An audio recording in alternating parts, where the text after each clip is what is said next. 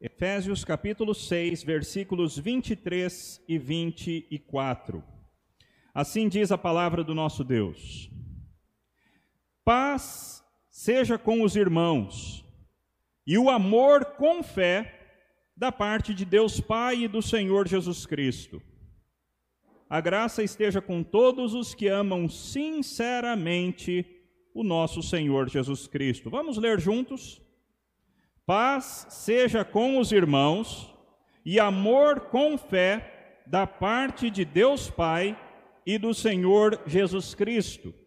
A graça esteja com todos os que amam sinceramente o nosso Senhor Jesus Cristo. Pai querido, nós lemos a tua palavra, nós estudamos essa carta maravilhosa, escrita tantos anos atrás pelo teu santo servo, apóstolo Paulo, e nós vimos tantas coisas boas. E nós te pedimos que nesse fechamento de todo esse estudo que começamos lá em março, que o Senhor nos abençoe de maneira especial, que o Senhor nos visite com o teu espírito de maneira especial, que o Senhor abra a nossa compreensão, o nosso entendimento, o nosso coração, ó Deus Pai, ajuda-nos a compreendermos mais da tua paz, do teu amor, da fé e da graça maravilhosa que o Senhor tem para nós. Fala conosco, portanto, ó Deus, nós te pedimos, no nome precioso e santo do nosso Senhor Jesus Cristo. Amém. Talvez alguns de vocês um pouco mais velhos, se eu fizer assim, Talvez vocês sabem o que, que isso significa. Talvez alguns de vocês, até em algum momento da sua caminhada, talvez alguns de vocês já fizeram esse sinal, e talvez alguns de vocês se enamoraram pelo movimento hippie que pregava paz e amor. O movimento hippie foi um movimento da década de 60 um movimento que surge como uma reação contra as guerras que haviam acontecido no mundo anos antes, contra a Segunda Guerra Mundial e contra a guerra do Vietnã, que, do Vietnã que estava acontecendo durante aquele tempo. Então esses jovens resolveram fazer alguma coisa. Esses jovens olham para a sua sociedade e eles não estão satisfeitos com aquilo que eles veem na sociedade presente. E eles então decidem tomar uma, uma posição, decidem tomar uma atitude de mudar a sociedade. E eles então começam a pregar paz e amor. E por meio deste lema, paz e amor, o que eles estavam dizendo é: não às guerras. Nós não queremos mais guerras. Nós não queremos que todo o dinheiro do nosso país seja gasto com guerras não aos preconceitos, todos devem ser aceitos. Menos armas e mais flores, para não dizer que não falei das flores. Um comunitarianismo. Eles pregavam e alguns deles começaram de fato a viver em sociedades comunitárias, em sociedades, numa tentativa de fazer sociedades igualitárias. Junto com este movimento vem a chamada revolução sexual, que tinha como lema: não faça guerra, faça amor. E assim todas as maneiras de amor, e por amor, na verdade, eles estavam falando de sexo, e essas coisas não são absolutamente a mesma coisa, eles então ah, estavam tentando dizer todas as formas de amor são corretas, canta um cantor brasileiro, nós consideramos justas, justa toda forma de amor. Então, todo tipo de amor, amor ah, heterossexual, amor bissexual, amor com vários parceiros ao mesmo tempo, todo tipo de sexo, e eles usavam amor para falar sobre isso, era justificado. E finalmente, Além de trazer paz e trazer amor, ou uma das maneiras de trazer paz era por meio das drogas. Nessa época, então, o LSD, uma droga psicodélica, se torna extremamente utilizada nos Estados Unidos da América. Passa a haver uma busca maior pelas religiões orientais, religiões que não falam a respeito de certo e errado, religiões que não falam a respeito de um Deus que julga, religiões que não falam a respeito do conceito de pecado, mas religiões que pregam algum tipo de bem-estar, algum tipo de conexão com uma realidade máxima, com uma realidade maior, e a sua conexão pessoal com essa religiosidade maior, onde você perde o seu eu e você passa a fazer parte do todo. Movimentos naturalistas, maconha, droga, Jesus Cristo Superstar, uma versão aguada da pessoa do Senhor Jesus Cristo e outras, ah, outras coisas desse tipo. Qual foi o resultado? O que, que este grande movimento, de grande força, conseguiu produzir? Será que esse movimento conseguiu mudar o mundo? Com tanta força jovem por trás dele? Com tantas cabeças boas ah, participando desse movimento? Será que esse movimento de fato conseguiu implantar uma sociedade de paz e amor? Uma das representantes principais desse movimento aqui no Brasil, ela compõe uma música que mostra a sua frustração com tudo que ela viveu. A minha dor é perceber que, apesar de termos feito tudo o que fizemos, ainda somos os mesmos e vivemos, ainda somos os mesmos e vivemos como os nossos pais. Nós tentamos mudar o mundo, nós tentamos implantar uma sociedade de paz e amor, mas a verdade é que nós fracassamos. Hoje eu sei que quem me deu a ideia de uma nova consciência e juventude está em casa, guardado por Deus, contando vil metal. Os meus influenciadores eram hipócritas, na verdade. É isso que ela está dizendo. Meus irmãos, qualquer tentativa de mudar o mundo à parte de Deus está afadada ao fracasso. Nunca nenhuma sociedade vai mudar se ela excluir Deus. É Deus o motor de qualquer mudança duradoura. É Deus o motor de qualquer mudança que valha a pena.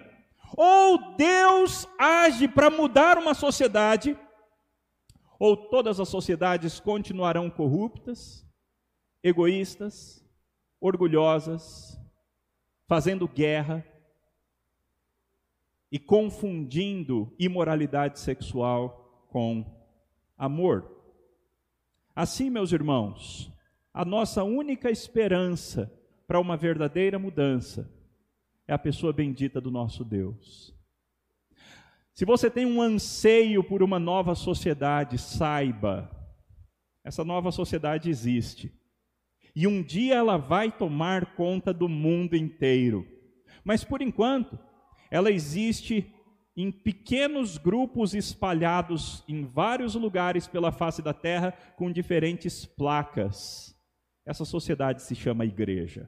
A nova sociedade de Deus, onde impera sim a paz e o amor, tão desejados naquela época e em todas as épocas.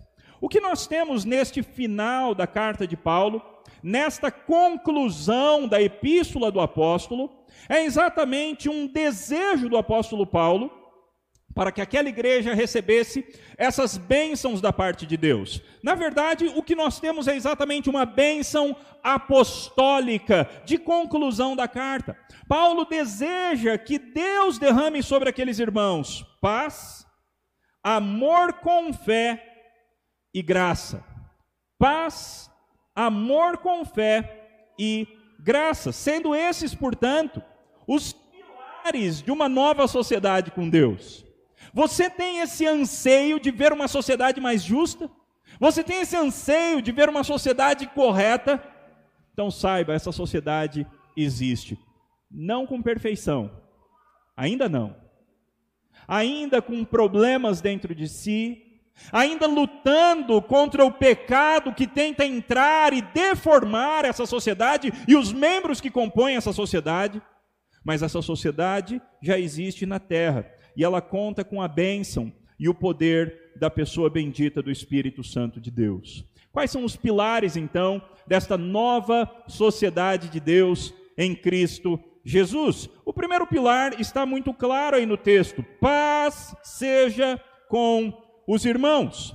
Nós já vimos muita coisa a respeito de paz nessa, nessa carta de Paulo aos Efésios. Por exemplo, lá no capítulo 1, Paulo disse assim: Mas agora em Cristo Jesus, vocês que antes estavam longe, fostes aproximados pelo sangue de Cristo, porque Ele, Ele é a nossa paz, o qual de ambos fez um. A igreja daquela época estava dividida. A igreja daquela época estava dividida entre judeus e gentios, os judeus e os não judeus, os judeus e as pessoas de outras etnias. E Paulo escreve essa carta com um dos objetivos de unificar aquele povo como um povo só. E ele fala: sabe onde nós encontramos união? Sabe onde nós conseguimos nos unir?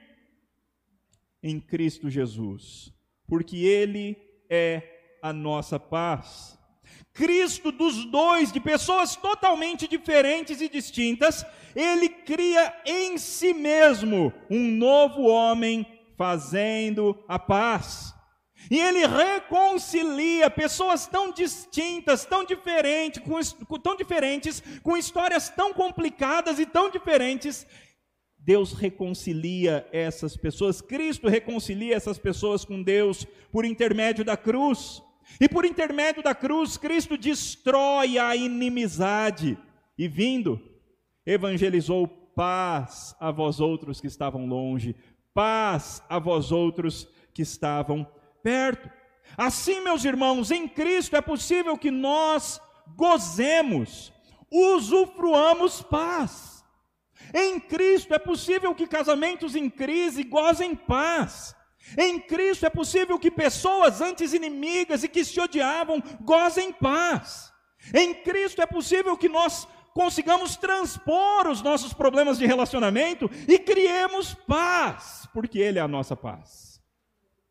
De ambos, de pessoas distintas, de raças diferentes, de sexos diferentes, de pessoas com histórias radicalmente distintas, de pessoas de classes sociais distintas, classes socioeconômicas, níveis de educação, de pessoas radicalmente distintas, Cristo faz um novo homem. E ele faz a paz. Ele reconcilia pessoas com Deus. E uma vez que nós sejamos individualmente reconciliados com Deus, é impossível que nós continuemos a viver longe uns dos outros. Se fomos reconciliados com Deus, então agora, meus irmãos, é possível que nós sejamos reconciliados uns com os outros. Servimos a um mesmo Deus, amamos a um mesmo Deus, fomos salvos por um mesmo Senhor Jesus Cristo, fomos amados de graça, sem ter feito nada para merecer, por um mesmo Deus que nos elegeu na eternidade. Como então vamos, como diz Tiago, morder e devorar uns aos outros? Não podemos, meus irmãos. Fomos salvos pelo Evangelho da paz. E é a paz que nós devemos gozar. Essa paz tem vários níveis, e Paulo fala desses níveis em diferentes lugares dos seus escritos. Ela é sim uma paz comunitária, e é, o, é a, essa é a principal ênfase de Paulo em Efésios: uma paz comunitária, uma paz que permite que nós, a despeito de discordarmos em algumas coisas, a despeito de sermos tão diferentes, Cristo, que é a nossa paz, permite que nós vivamos comunitariamente, vivamos em comunidade, vivamos em paz uns com os outros.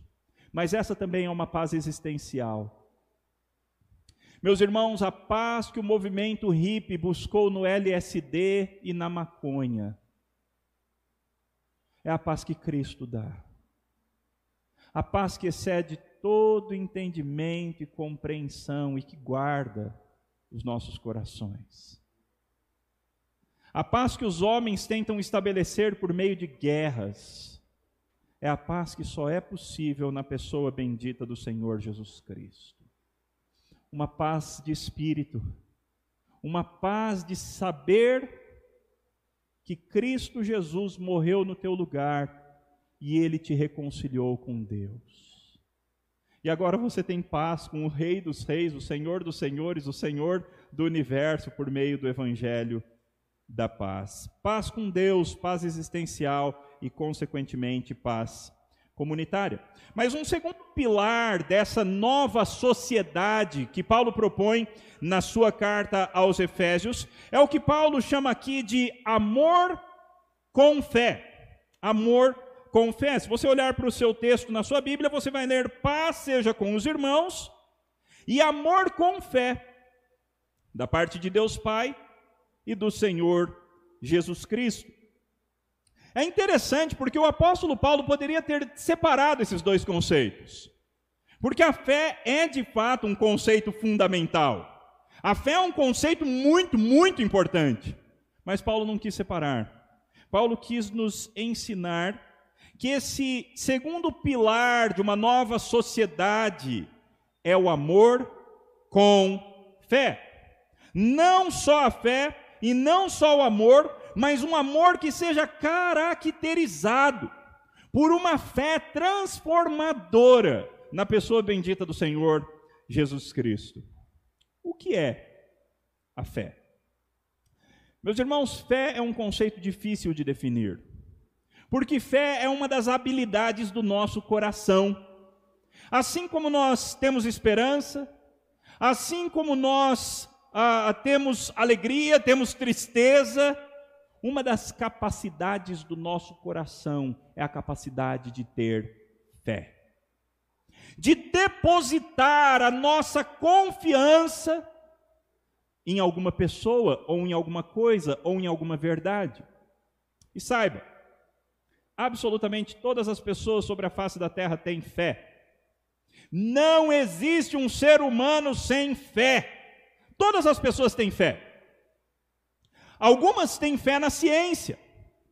A ciência se torna a esperança última que faz com que a pessoa viva o seu dia a dia e consiga levantar da cama. Ah, mas a uma hora vão encontrar a solução e a cura para essa doença. Aliás, esses dias eu fui visitar uma irmã querida aqui da igreja, a irmã Máurea, e aí ela falou assim: Mas uma hora isso acaba, né, pastor? E aí eu falei para ela: Ah, sim, minha irmã, ah, nós já temos aí algumas vacinas em teste. É, mas eu acho que o nosso Deus é que vai acabar. Falei assim: Vai, pastor, aprende. É isso aí, é o nosso Deus que vai acabar com esse negócio. Não é a vacina, meus irmãos. Não é a ciência que vai ter a resposta final e maravilhosa para todas as coisas. É Deus. É Ele quem estabelece paz e é Ele quem estabelece amor. Algumas pessoas conseguem viver porque acreditam no dinheiro. Elas colocam a sua fé última a sua esperança, a sua confiança, a sua segurança estão na sua conta bancária ou no seu salário que chega todo mês. Ou nas propriedades que a pessoa conseguiu comprar e adquirir ao longo da vida. E é isso que realmente faz com que a pessoa consiga viver a vida. Se vem uma. Já percebeu que toda vez que o mercado de ações quebra, alguém se mata? Pois é o Deus falso no qual aquela pessoa estava colocando a sua fé decepcionou aquela pessoa. De maneira que existem diferentes fés em muitas coisas, mas nós somos chamados a ter a fé na única pessoa que nunca vai nos decepcionar, no Deus que ressuscita os mortos, no Deus que faz todas as coisas existirem a partir do nada o Deus que sustenta todo o universo pela palavra do seu poder, o Deus que nos prometeu que se nós depositarmos essa nossa fé na pessoa bendita do Senhor Jesus Cristo, como Salvador dos nossos pecados e como Senhor das nossas vidas, nós teremos um suprimento inesgotável de amor para sempre nós nunca nos sentiremos Às vezes nós nos sentimos por causa de pecado nosso. Mas nós nunca nos sentiremos, se estivermos bem com Deus, nunca nos sentiremos mal amados. Nunca nos sentiremos carentes. Porque Deus tem um suprimento completo e inesgotável de amor. E Paulo deseja que esse amor esteja sobre os cristãos. Que a paz esteja sobre vocês mas que esse amor com fé também esteja sobre vocês. Foi em amor que nós fomos predestinados, Paulo fala sobre isso lá no capítulo 1, versículos 4 e 5. Paulo ora por aqueles irmãos num dos textos que nós lemos. Por isso também eu, tendo ouvido a fé que há entre vós no Senhor e o amor para com todos os santos, fé e amor como duas coisas fundamentais, Lá no capítulo 2, Paulo fala: Mas Deus, sendo rico em misericórdia, e por causa do grande amor com que nos amou, estando nós mortos, Ele nos deu vida juntamente com Cristo, pela graça sois salvos, mediante a fé. Meus irmãos, nós temos suprimento inesgotável de amor nós somos amados com amor eterno, assim como cantamos num dos cânticos, fomos amados com amor eterno e atraídos com benignidade, com bondade.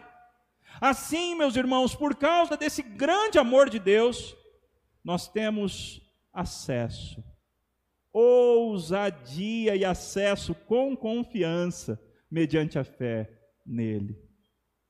Meus irmãos, Deus é um Pai bondoso, e nós podemos entrar na presença dele quando quisermos. Uma vez que estamos unidos à pessoa do Senhor Jesus Cristo, e Jesus nos dignifica, nos torna dignos, nos justifica para podermos entrar na presença de Deus, nós podemos entrar confiadamente, podemos achegar-nos no trono da graça. A oração de Paulo, lá no capítulo 3, é que os efésios estivessem arraigados e alicerçados em amor, e conhecessem todas as dimensões, a largura, o comprimento, a altura e a profundidade do amor de Cristo, amor este que excede todo o entendimento. Paulo pede que os crentes efésios conseguissem compreender aquilo que não é compreensível, o amor de Deus que excede todo entendimento.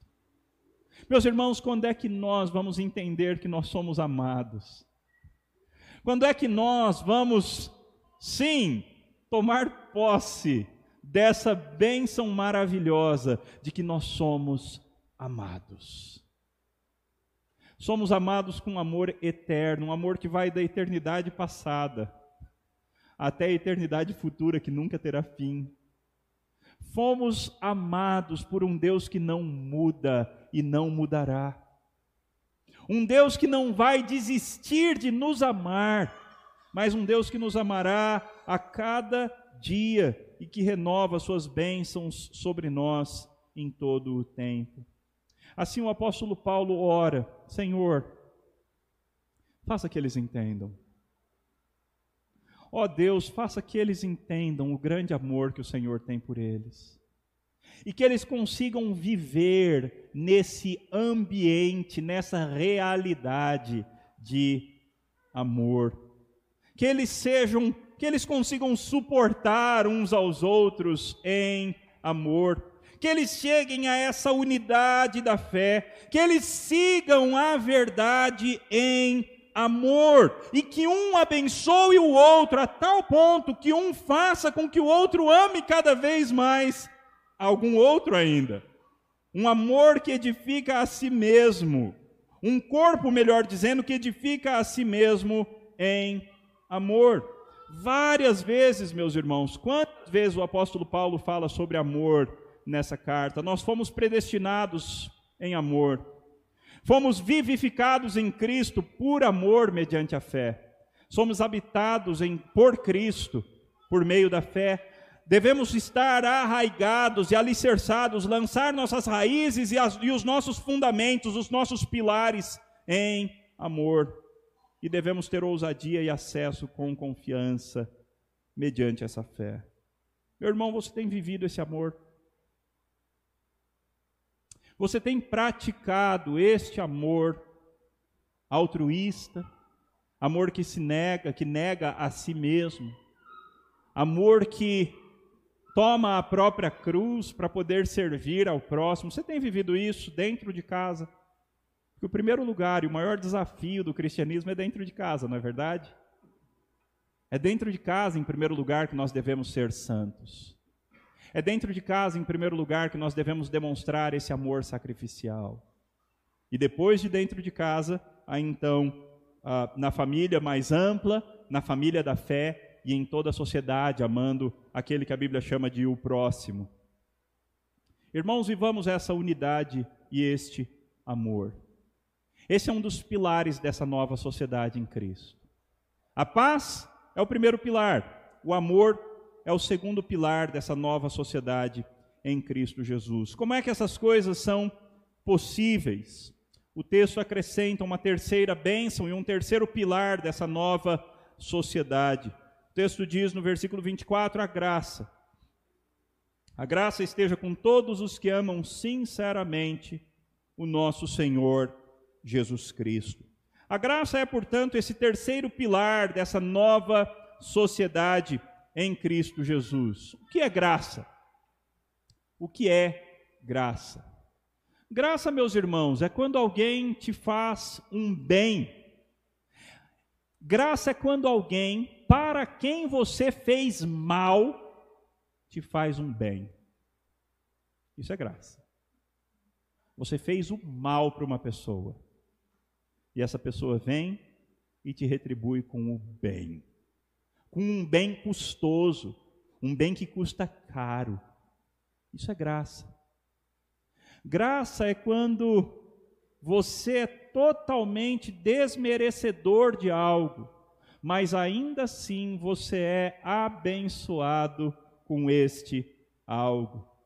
Paulo pediu que a graça e a paz de Deus estivesse sobre aquele povo desde o comecinho dessa carta. Depois ele diz que nós fomos amados pela graça. Nós recebemos da parte de Deus gratuitamente no amado a redenção pelo sangue de Cristo Jesus. Mais à frente, Paulo está explicando o processo da nossa salvação no capítulo 2. Ele diz: Mas Deus, sendo rico em misericórdia, e por causa do grande amor com que nos amou, e não quando a gente já era bonitinho, já estava bonzinho, já tinha sido resgatado, não. Mas estando nós ainda mortos em delitos e pecados, nessa condição, Deus nos deu vida juntamente com Cristo. Pela graça sois salvos.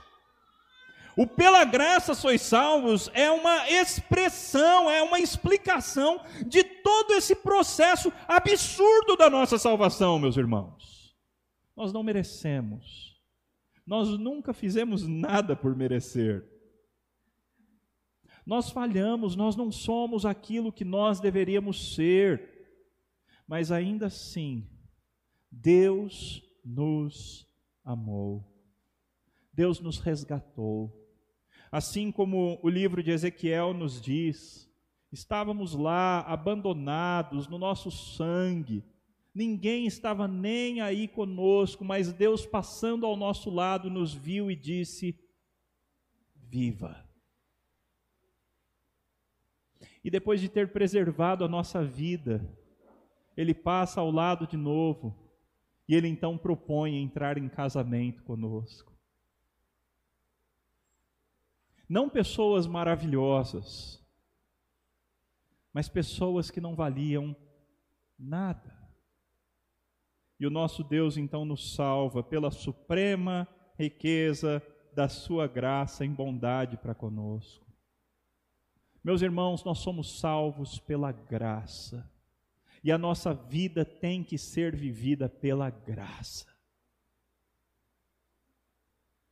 A mesma graça que nos deu Cristo como nosso Salvador, é a graça que nos provê Cristo como Senhor das nossas vidas, como nosso marido, como a roupa com a qual nós nos vestimos.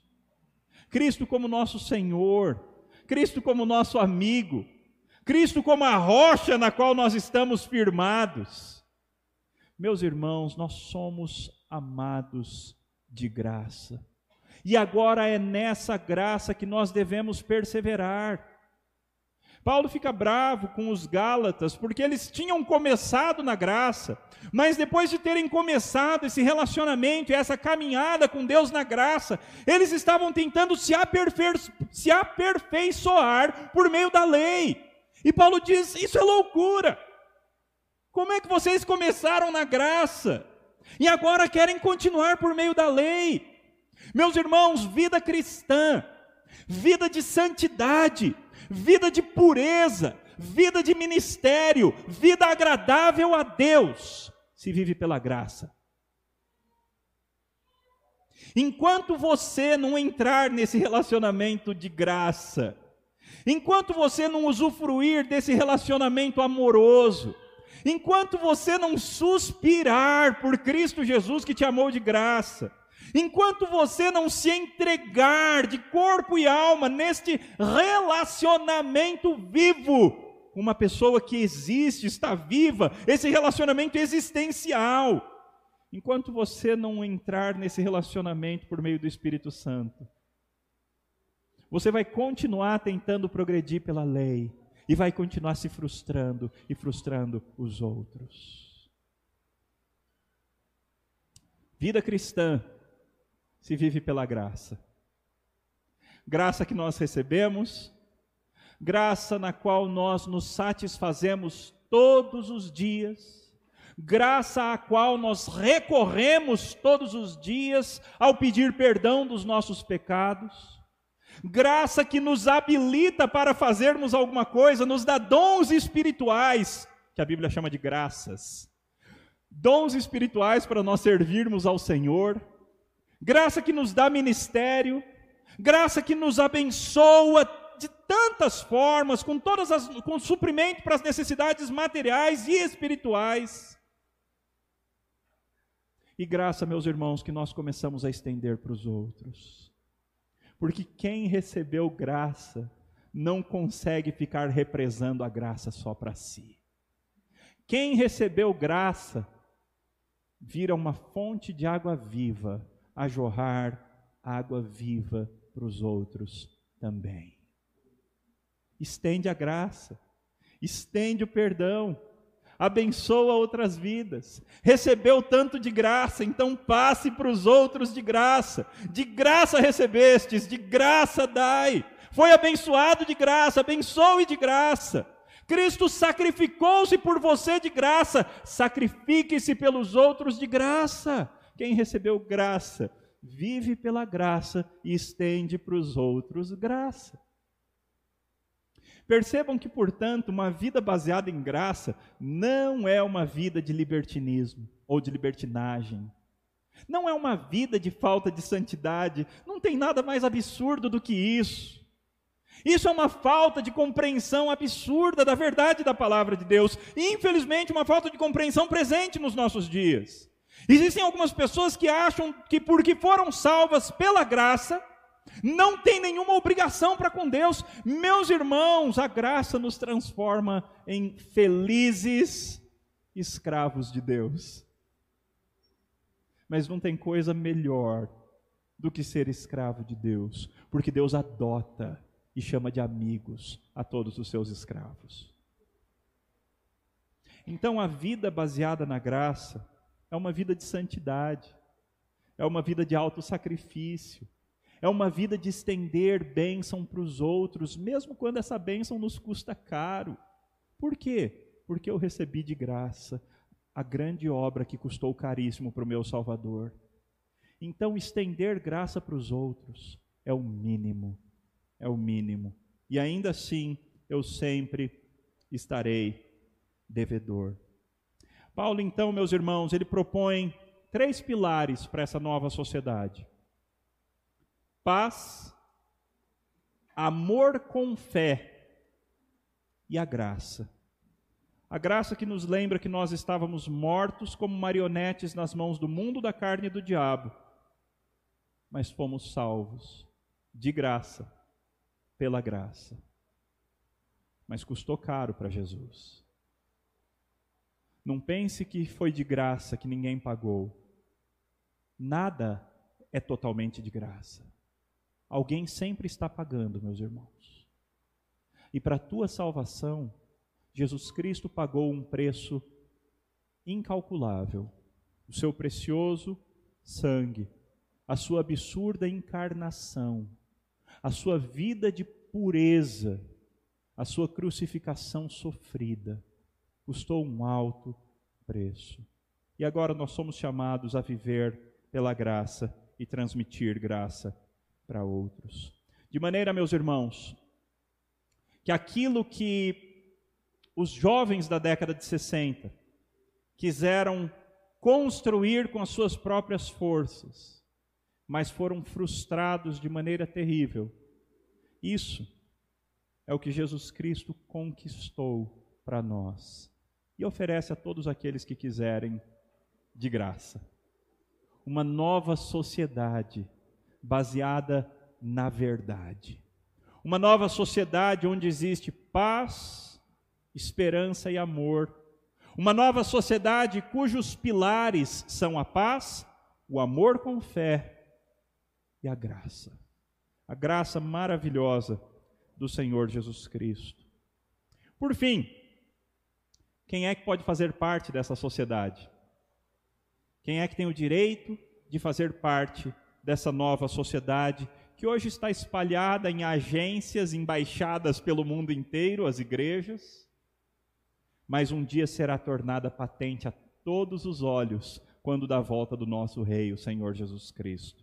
O que, que alguém precisa fazer parte dessa sociedade? O texto termina dizendo assim: A graça esteja com todos os que amam sinceramente o Senhor Jesus Cristo. Meus irmãos, para você fazer parte dessa sociedade, você precisa disso. Amar o Senhor Jesus Cristo. Curiosamente, a palavra traduzida aqui como sinceramente significa literalmente uma coisa que não se corrompe. Com todos aqueles que amam incorruptivelmente o Senhor Jesus Cristo. E agora vocês acabaram de entender por que, que os tradutores não traduziram assim. Porque fica estranho. Mas é isso que está no texto.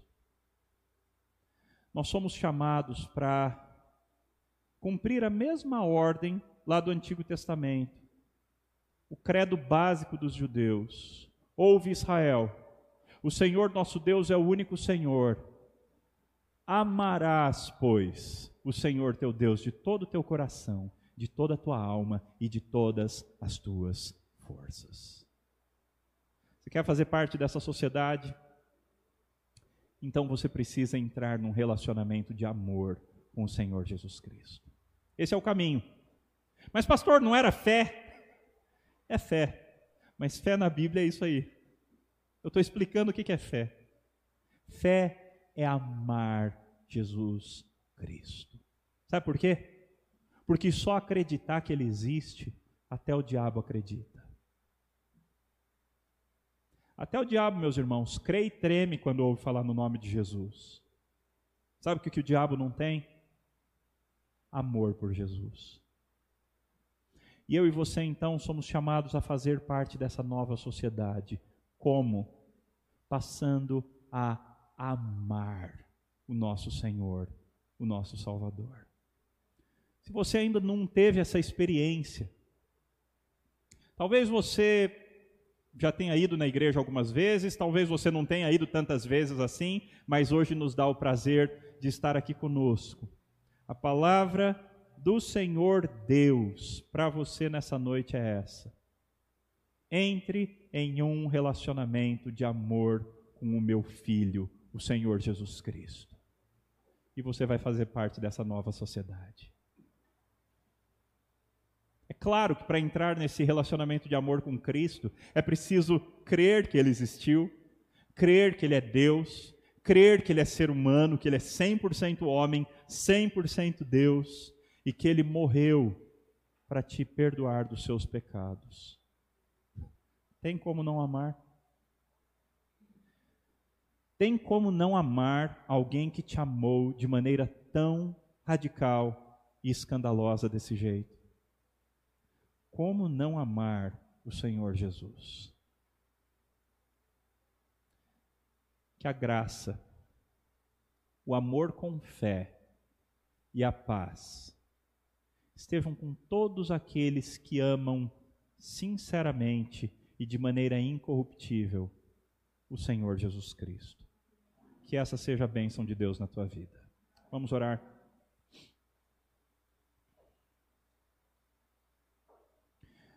Pai querido, como a tua palavra é gostosa, Deus. Como a tua palavra é maravilhosa. Quantas bênçãos que o Senhor nos dá de graça.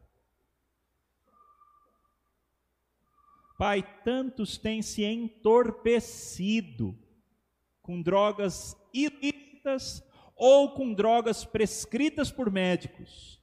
Quantos têm se entorpecido para conseguir sentir paz? E o Senhor nos dá de graça essa paz. Pai, quantos vivem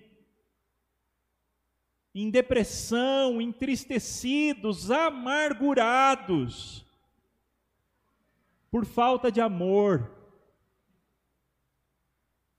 Mas Deus, o Senhor, nos dá de graça esse amor, amor sacrificial, amor declarado, escandaloso. Ó oh, Pai, obrigado pelo teu amor por nós. Ajuda-nos a vivermos para a glória do teu nome. Ajuda-nos a vivermos, ó Pai, e nos entregarmos completamente ao Senhor, porque o Senhor é tão bom. Nós te amamos, Deus.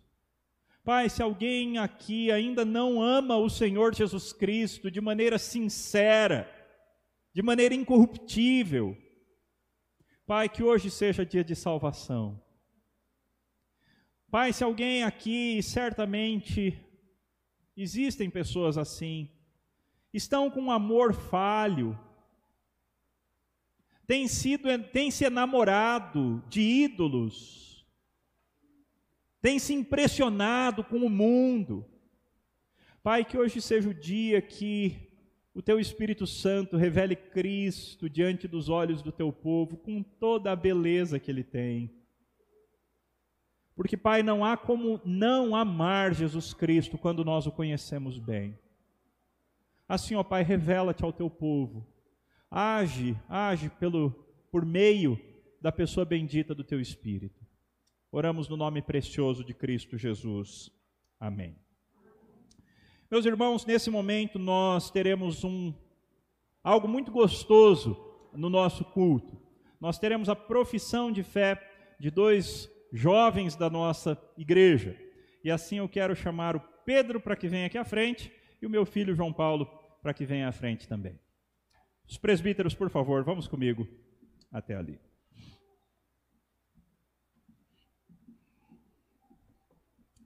Meus irmãos, que momento importante, que momento fundamental para a vida da igreja, para a vida dessas famílias e para a vida desses dois jovens. Momento fundamental. Vocês tiveram a benção. Eu nasci, entre aspas, na igreja. E eu sei que às vezes a gente não vê muito isso como bênção, ok? Eu sei. Mas vocês dois tiveram a benção enorme de nascerem em lares cristãos. E vocês dois tiveram a benção de serem marcados como povo de Deus, ainda quando vocês eram pequenininhos. Sabe por quê? Porque a Bíblia diz que a promessa é para nós e para os nossos filhos. A Bíblia diz que quando Deus salva uma pessoa, Ele salva a sua casa, Ele salva a sua família, família dessa pessoa. A Bíblia diz que os pais devem marcar os seus filhos com o sinal da aliança. E assim, no Antigo Testamento, os pais marcavam os seus filhos com a circuncisão, e no Novo Testamento, os pais marcam os seus filhos com o sinal da nova aliança, o batismo. E vocês dois foram batizados ainda quando pequenos. Queridos, tem gente que passa por um monte de coisas terríveis na vida e aí de repente passam a conhecer o Senhor Jesus Cristo. Isso, a pessoa fica feliz da vida, mas às vezes existe uma tristeza, e a tristeza é assim: por que, que eu não fui antes?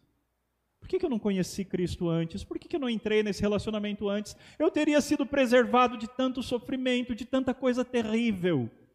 Vocês tiveram a bênção de serem marcados como povo de Deus na infância. E agora, na adolescência, vocês têm a bênção de dizer: aquilo que foi feito lá na infância, eu confirmo. A Bíblia diz que aquele que confessar Jesus Cristo diante dos homens, Deus, aliás, Cristo, o confessará diante de Deus. Um dia, meus irmãos, Jesus Cristo vai dizer para o Pai: esses dois são meus. Jesus Cristo não vai falar isso a respeito de todos. E aqueles sobre quem Jesus não falar isso, esses padecerão por toda a eternidade no inferno. Mas vocês que foram marcados com o sinal da aliança na infância, vocês agora confirmam diante do povo de Deus que vocês de fato são de Cristo Jesus. Assim eu quero fazer algumas perguntas para vocês e vocês respondam em alto e bom som para que toda a igreja ouça. Meus queridos, ah, vocês creem em Deus Pai Todo-Poderoso, Criador do céu e da terra? Vocês creem em Jesus Cristo, seu único Filho, nosso Senhor, o qual foi concebido por obra do Espírito Santo, nasceu da Virgem Maria, padeceu sob o poder de Pôncio Pilatos, foi crucificado, morto e sepultado, ressurgiu dos mortos ao terceiro dia, subiu ao céu e está sentado à direita de Deus Pai, Todo-Poderoso, de onde ele, Jesus, virá para julgar os vivos e os mortos. Vocês, vocês creem nisso? Vocês creem no Espírito Santo que nos renova, nos santifica, nos marca como propriedade do Senhor Deus? Vocês creem no Espírito Santo? Vocês creem na Santa Igreja Universal, na Igreja do Senhor Jesus Cristo, na ressurreição do corpo e na vida eterna? Vocês creem nisso? Vocês, meus irmãos, prometem se submeter à liderança da nossa igreja, seu pastor, seus presbíteros, seus diáconos, ou seja, os oficiais da igreja, eleitos pela vontade de Deus, enquanto estes se mantiverem fiéis à palavra de Deus, vocês prometem obediência a esses irmãos? Então, meus queridos, meus filhos, que Deus vos abençoe grandemente, que a graça do Senhor Deus esteja sobre vocês que amam sinceramente o nosso Senhor Jesus Cristo. Que Deus vos abençoe grandemente e sejam bem-vindos à família, não mais como crianças, não mais como crianças, mas como homens, para a glória de Deus. Privilégio que nós temos agora, vocês devem uh, exercer uh, no final. Eu ia dar um abraço, mas eu vou dar um abraço mesmo. Deus abençoe, querido. Vocês cumprimentem é só assim, tá bom? Por favor, fiquem à vontade para cumprimentá-los.